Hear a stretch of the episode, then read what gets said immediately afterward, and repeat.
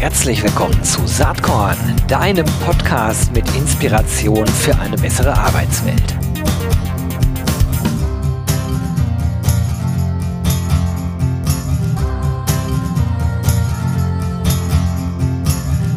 Hallo und herzlich willkommen zum Saatkorn Podcast.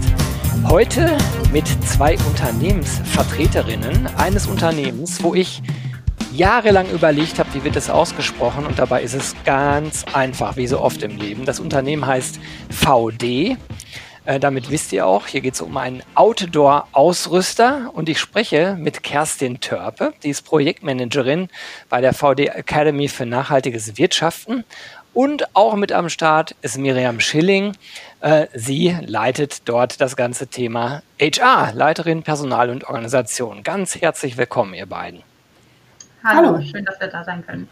Freut mich auch total. Also erstmal muss ich ja sagen, äh, ich, ich bin fast ein bisschen neidisch, in so einem Unternehmen zu arbeiten. Das werdet ihr vermutlich oft hören, was mit so positiven Dingen assoziiert wird, wie Nachhaltigkeit, das ganze Outdoor-Thema. Das geht ja ohnehin Hand in Hand.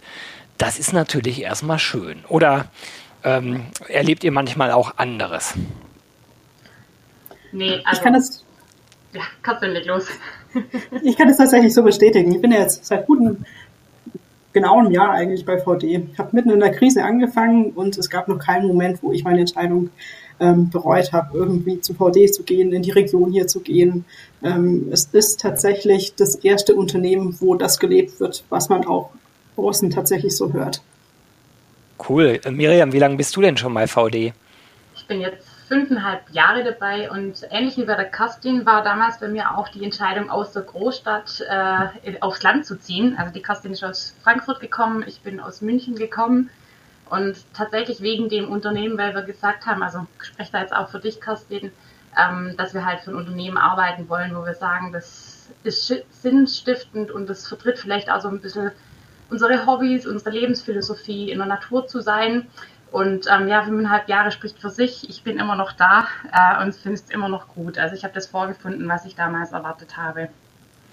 Super, jetzt ist das äh, bei VD natürlich auch so, äh, wenn man, wenn man noch gar nicht bei den Themen äh, Sinn ist und bei dem ganzen Thema HR, Unternehmenskultur und so weiter, da muss man ja erstmal auch sagen, wenn man sozusagen Outdoor-Ausrüster ist als Unternehmen und der Claim ist the Spirit of Mountain Sports, dann muss man sich eigentlich diesem Nachhaltigkeitsthema wahrscheinlich wirklich ernsthaft widmen. Also man, man kann es natürlich auch anders machen, aber ich vermute mal, dass die Zielgruppe die ihr mit den Produkten ansprecht, äh, die am Ende ja dann auch sozusagen die Mitarbeiterinnen und Mitarbeiter ernähren, die Leute, die die Produkte kaufen, dass sie wahrscheinlich sehr stark äh, auf sowas achten. Oder aber ja. ist es so, dass der Markt sich da in den letzten Jahren hin verändert hat und man dann gezwungenermaßen sich in die Richtung als Unternehmen entwickelt? Wie war das bei VD? Also ich glaube, da ist es uns immer wichtig ähm, zu sagen, dass wir das Thema Nachhaltigkeit schon strategisch auf der Agenda hatten, wo das noch nicht in der Branche so groß war.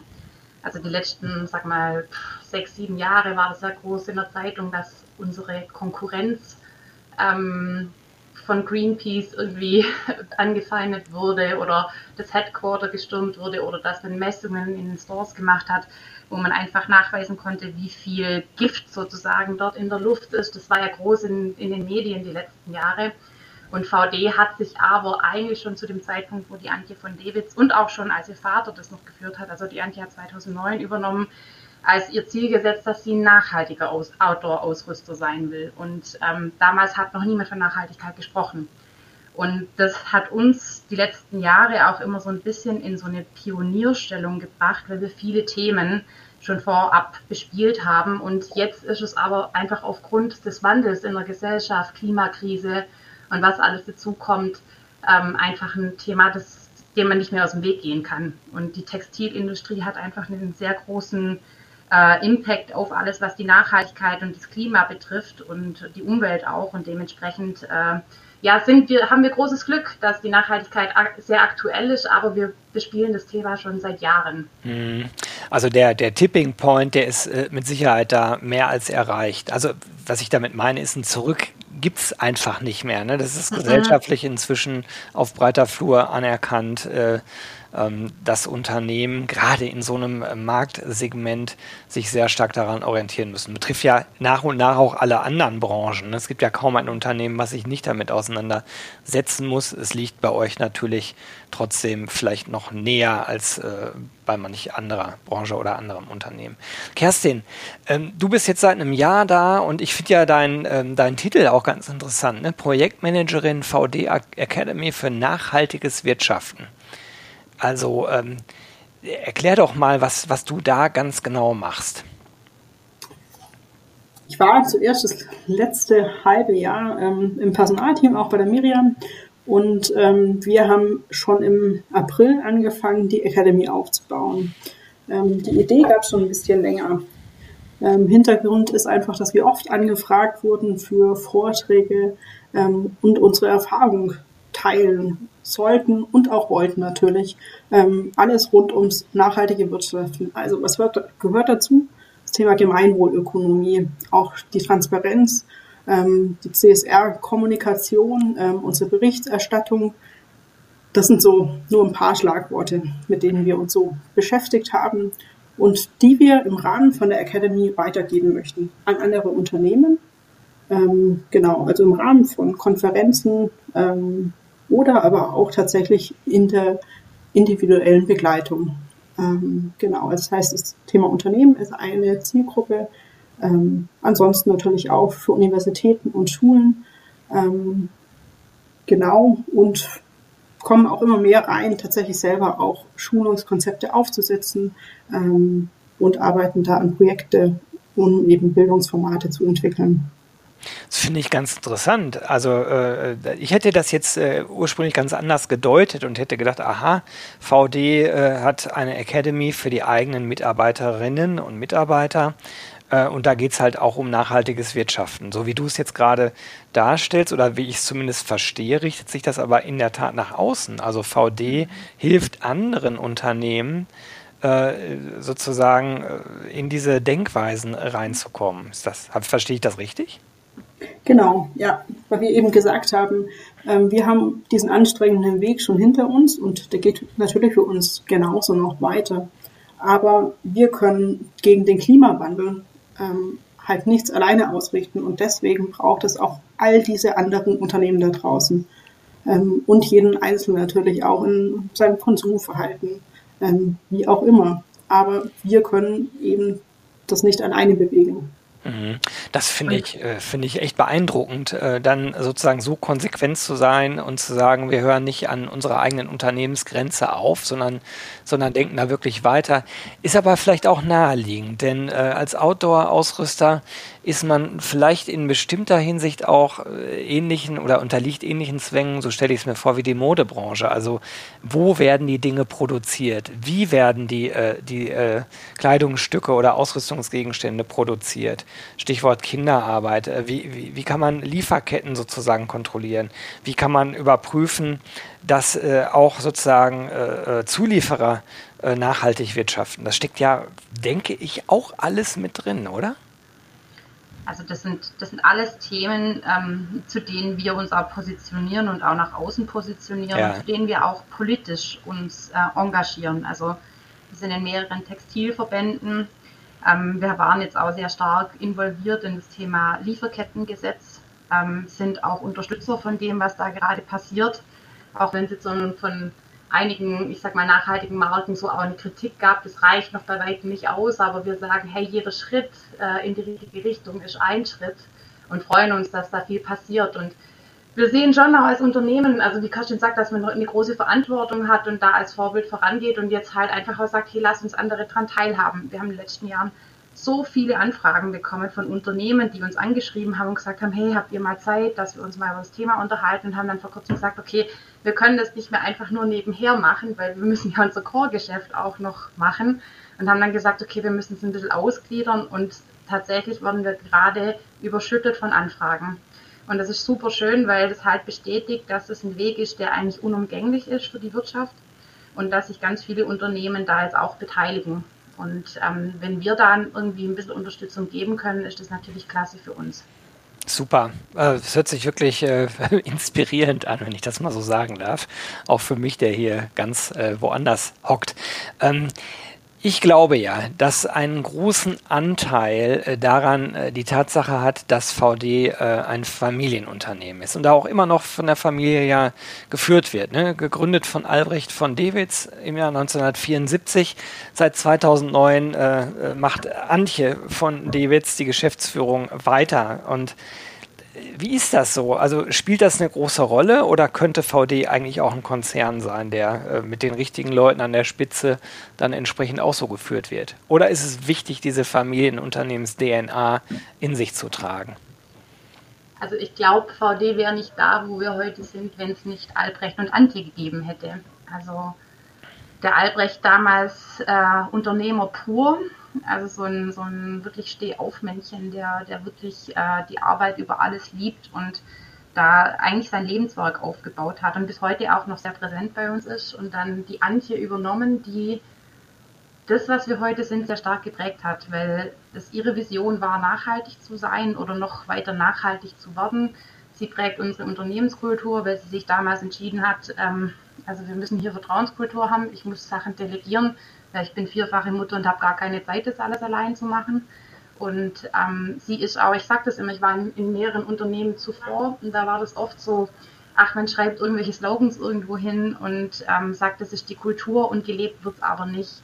Und sie misst sich aber mit dem, was sie sagt. Sie stellt sich dem und es ist schon, der Blick ist, also manchmal vielleicht zu sehr ist immer auf sie gerichtet.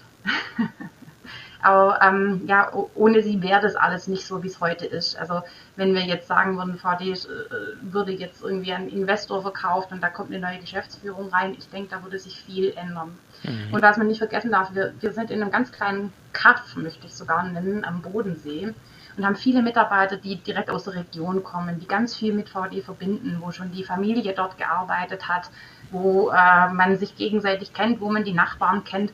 Und das das schweißt schon gewissermaßen auch zusammen. Und das macht uns auch aus, glaube ich. Hm, kann ich mir auch vorstellen.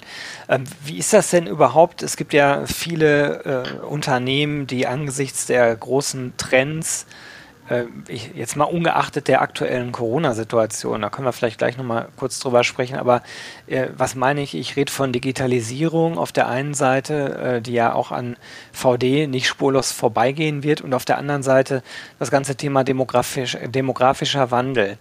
Ähm, verbunden mit den Herausforderungen, die besten Talente zu gewinnen, aber auch zu halten. Ist das für euch überhaupt eine Herausforderung? Ich war eben mal auf eurer Stellenbörse, habe mal geschaut, da, da werden gerade 14 äh, für 14 Profile werden äh, Menschen gesucht. Das ist jetzt äh, überschaubar, sage ich mal. Also habt ihr damit überhaupt ein Thema? Mitarbeitergewinnung und Bindung? Oder sind eure Herausforderungen ganz woanders?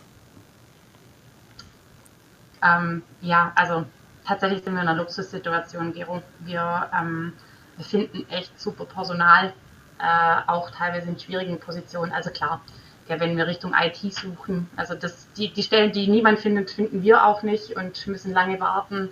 Aber prinzipiell kriegen wir echt richtig viele Bewerbungen auf das, was wir ausschreiben. Und was wir halt auch merken, es bewerben sich Menschen, die eigentlich immer ein guter Fit für uns sind. Viele entscheiden sich sehr bewusst, ich will zu VD gehen, weil die das Thema Nachhaltigkeit wirklich ernst nehmen.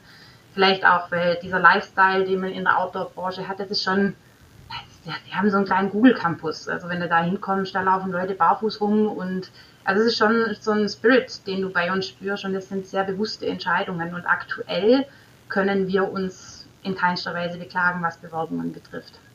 Ja, es ist eine schöne Aussage, äh, die man äh, oder die ich nicht allzu oft höre, obwohl ich mit sehr, sehr vielen äh, Unternehmen spreche, zugegebenermaßen. Aber seid ihr natürlich auch in A, einer spannenden Branche und B, offensichtlich in vielerlei Hinsicht sehr gesund. Ne? Sei es ökonomisch, mhm. aber vor allen Dingen kulturell ich glaube, dass äh, Unternehmenskultur eigentlich der zentrale Differenzierungsfaktor überhaupt ist, vor allen anderen äh, Themen, die, die man als Mitarbeiterin oder Mitarbeiter oder vielmehr Bewerberin, Bewerber so im Kopf hat. Ne? Was verdiene ich da, was kann ich da machen und so.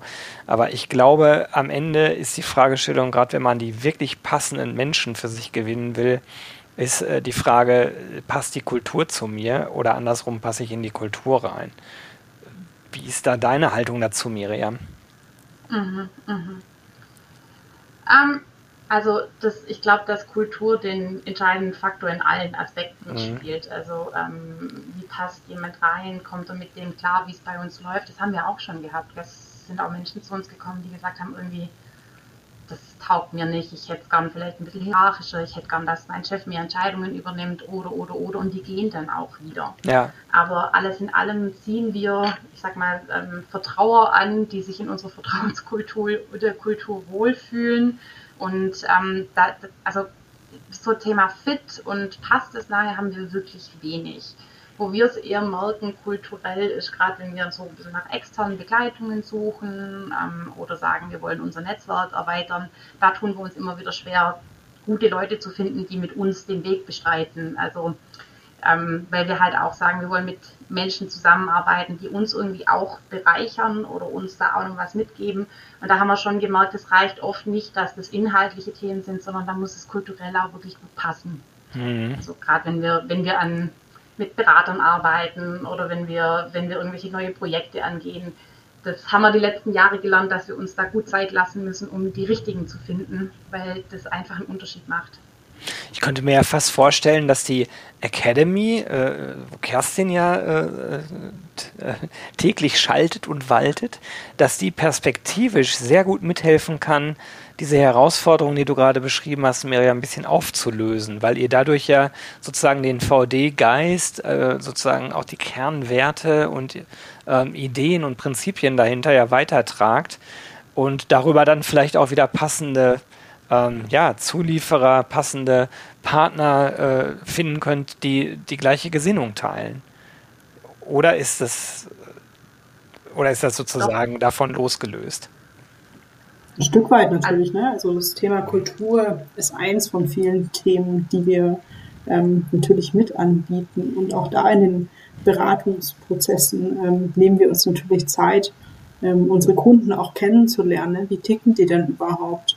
ähm, ich glaube, von anderen Unternehmensberatungen, die deutlich größer sind, ähm, differenzieren wir uns da auch an der Stelle, dass wir uns da wirklich ähm, ja auch überlegen, hey, können wir den Kunden auch gut begleiten? Ähm, können wir das leisten, was auch die Erwartungen an uns sind?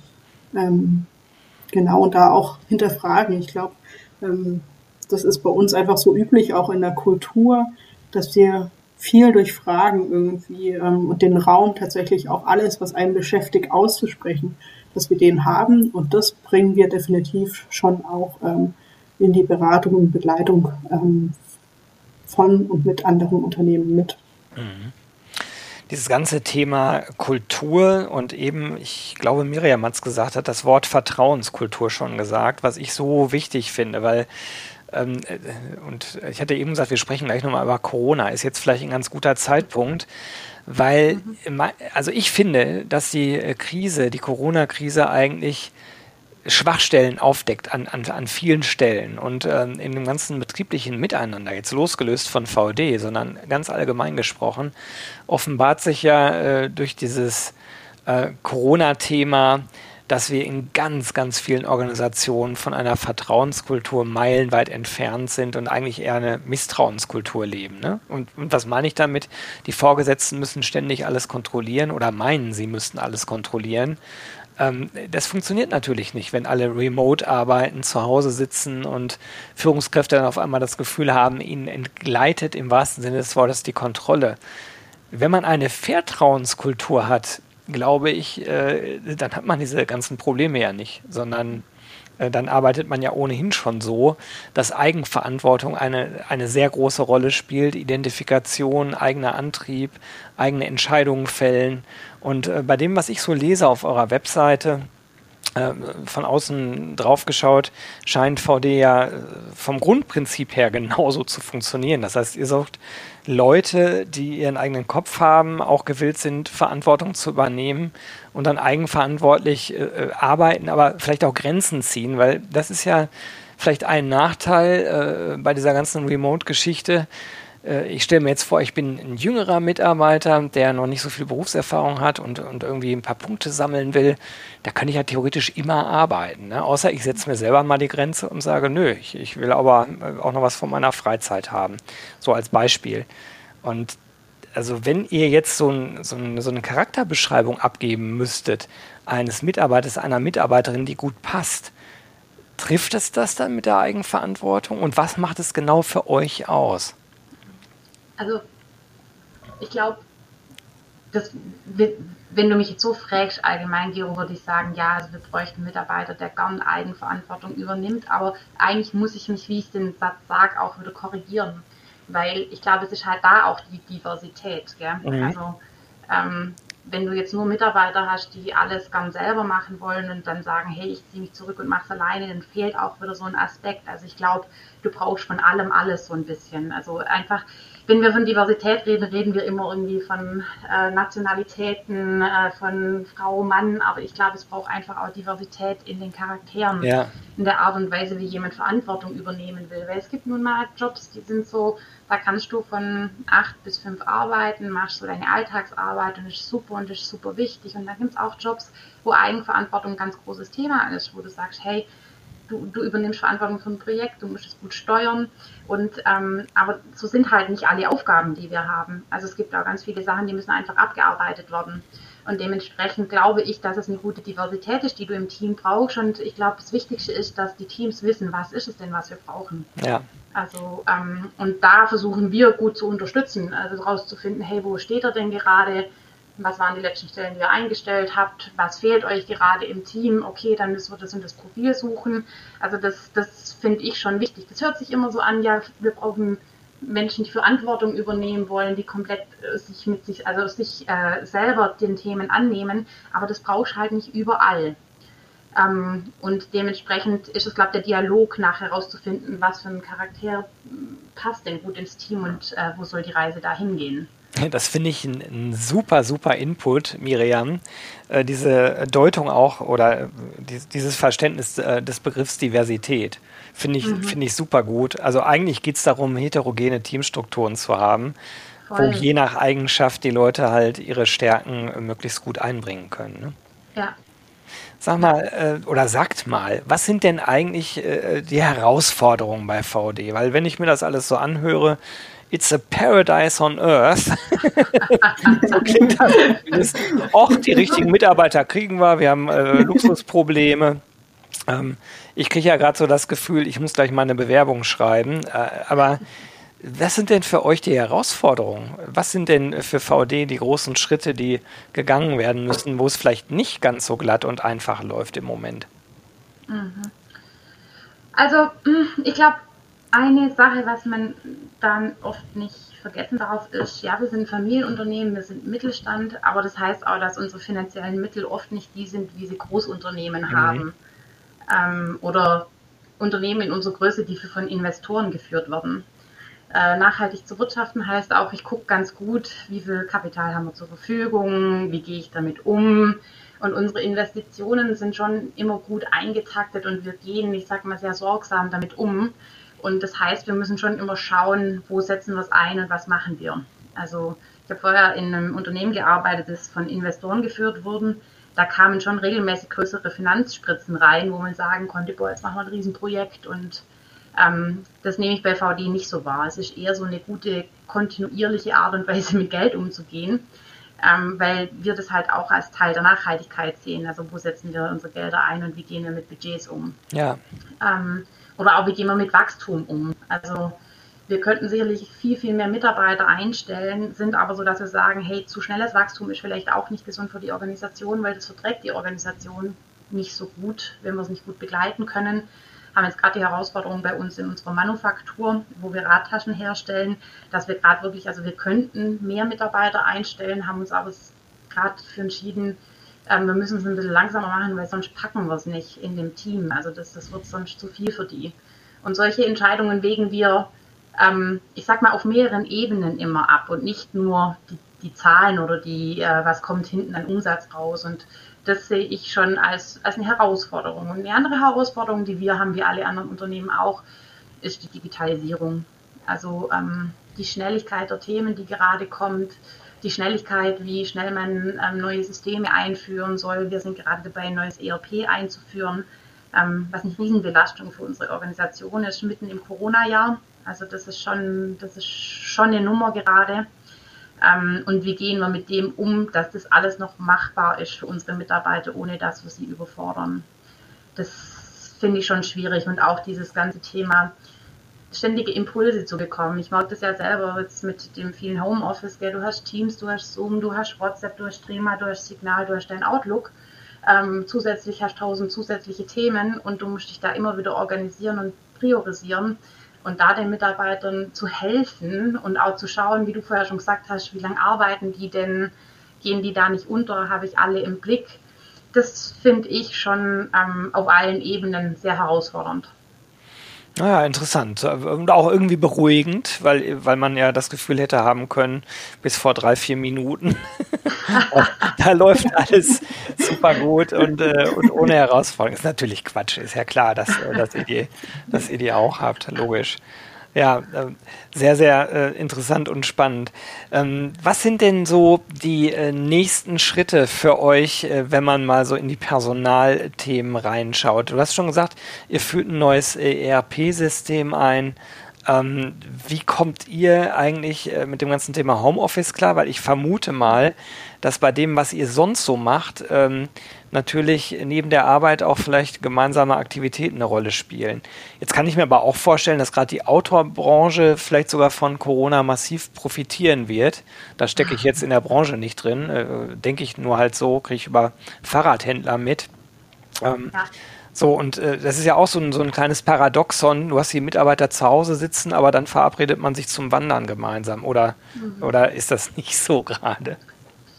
Also ich, ich nehme schon wahr, dass unsere Mitarbeiter da ähm, sehr achtsam umgehen mit Kontaktbeschränkungen gerade. Also was wir haben, wir haben gerade eine enorme Sehnsucht von allen Mitarbeitern für die Normalität, aber ich glaube, das ja. ist überall gerade so. Und da gehört dazu, dass man sagt, oh, können wir uns abends mal verabreden und auf dem Fender laufen oder so. Nee, wir dürfen nicht mal nach Österreich fahren, dann kann man nicht auf dem Fender laufen. Also ähm, das, das sind schon so, so äh, Wehmutstropfen, die wir gerade auch haben. Also prinzipiell kommen wir mit der Homeoffice-Situation sehr gut klar, weil wir Homeoffice war schon immer da bei uns. Wir haben tatsächlich auch eine Betriebsvereinbarung, die schon einige Jahre alt ist, die jetzt voll zum Tragen kommt, wo drin steht, ähm, jeder darf, so viel er will, er muss sich nur mit seinem Team abstimmen. Und ähm, das hat jetzt halt zu Corona gut gepasst. Jeder darf, so viel er will, er muss sich nur mit seinem Team abstimmen. Ähm, und das bekommen wir ganz gut hin. Die Themen, die, die uns jetzt so für die Zukunft gerade beschäftigen, ist tatsächlich, wie geht denn das weiter? Also ähm, wird das hybride Arbeiten, äh, in, in welcher Ausprägung wird uns das weiter begleiten? Was passiert dann mit unserem wunderschönen Standort, äh, wo jeder hier gerne hingegangen ist zum Arbeiten? Also da sind gerade so Gedanken, hey, ist dann vielleicht ähm, unser Headquarter gar nicht mehr der Arbeitsort, sondern der Begegnungsort. Ja. Also ich fahre ins Büro, wenn ich in Begegnungen mit Menschen kommen will wenn ich in Austausch gehen will und sonst bin ich zu Hause und arbeite zu Hause. Ähm, was brauchen wir dann für Raumkonzepte? Also das sind so Fragestellungen, die wir, und wir haben eigentlich ein ganz neues Office, gell? wir haben das auch schon vor ein paar Jahren umgebaut, ähm, ganz toll eingerichtet und jetzt stehen wir da und denken so, ha, vielleicht funktioniert das so nicht mehr, weil das steht ja alles leer.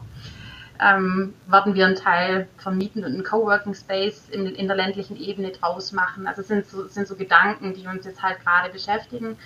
Und dann so ähm, kulturell ähm, beschäftigt uns gerade, dass wir sagen, wir haben ein positives Menschenbild. Ich gehe, also ich gehe auch schon mal immer davon aus, der Mensch mit seiner Aktion und Reaktion, mit dem, was er tut, möchte was Gutes. Und wie können wir das Thema positives Menschenbild vielleicht noch mehr verankern und auch noch mal sichtbarer machen? Das sind ähm, so, so Themen, die uns gerade viel beschäftigen. Und parallel natürlich, also die, das ERP ist echt eine Nummer. Also das wird uns auch ja, also wir werden das jetzt, ähm, wir machen den Go Live gegen Ende des Jahres. Ich drücke euch alle Daumen. Ja, also das, man hört es ja echt auch von Unternehmen, dass sie da fast im Bankrott nachher äh, vorbeigeschlittert sind. Und ähm, danach geht es halt weiter. Also dass wir, dass wir das jetzt gerade im Corona-Jahr haben, gerade unter dem Thema Belastung, das ist echt blöd. Also für die Mitarbeiter müssen wir da schauen, wie wir das gut, wie wir da durch, gut durchkommen, weil also heute war der erste Tag, wo eine Mitarbeiterin bei mir im Team gesagt hat, das ist eine junge Mama, also mir es ging echt gut die ganze Zeit, aber ich merke gerade, das Energiefass ist wirklich leer. Mhm. Und ähm, so haben wir halt doch ein paar, paar Mitarbeiter. Ich glaube, die Menschen brauchen einfach mal wieder so ein bisschen die Möglichkeit aufzutanken. Ja. Und ähm, lasst uns hoffen, dass der Frühling das mit sich bringt, weil sonst wird es ein zähes Jahr. Und da kann man als Unternehmen gar nicht viel machen, außer aufzupassen, dass niemand ausbrennt. Absolut. Ja, das sind große Herausforderungen. Einige davon sicherlich übertragbar auch auf ganz andere äh, Unternehmensgrößen, Unternehmensbranchen etc. pp. Ähm, zu den beiden Herausforderungen, äh, sozusagen das positive Menschenbild weiterzutragen, äh, aber auch sozusagen den Standort bestmöglich räumlich zu nutzen. Das sind ja möglicherweise auch Fragestellungen, die dann Kerstin äh, in der Academy wieder beschäftigen, weil man könnte sich natürlich auch vorstellen, Jetzt kenne ich die räumlichen Gegebenheiten nicht, die Academy stärker sozusagen auch zu verorten äh, in, in dem Headquarter, möglicherweise. So, das als I Idee, die ihr wahrscheinlich schon lange hattet von mir an der Stelle. Gut. Okay, ich fand das super spannend äh, zu hören, wie es bei euch so läuft und ähm, wünsche euch alles, alles Gute. Es ist echt cool, mal so ein Beispiel auch in, hier bei Saatkorn zu haben. Mittelstand, familiengeführt. Ich würde gern viel mehr solche Unternehmen in Szene setzen. Also wer jetzt zuhört und selbst in einem mittelständischen Unternehmen agiert und irgendwas erzählen möchte rund um New Work, HR, Themen äh, wie Employer Branding, Personal Marketing, Recruiting bis hin zu Technologie, der möge sich einfach bei mir melden. Ja, zu Gast waren heute äh, Kerstin Törpe und Miriam Schilling von VD. Es hat mir total Spaß gemacht. Ich wünsche euch alles Gute. Danke, dass ihr heute euch Zeit genommen habt, äh, bei Saatkorn dabei gewesen zu sein. Bis bald. Vielen Dank. Danke dir. Ciao. Ciao.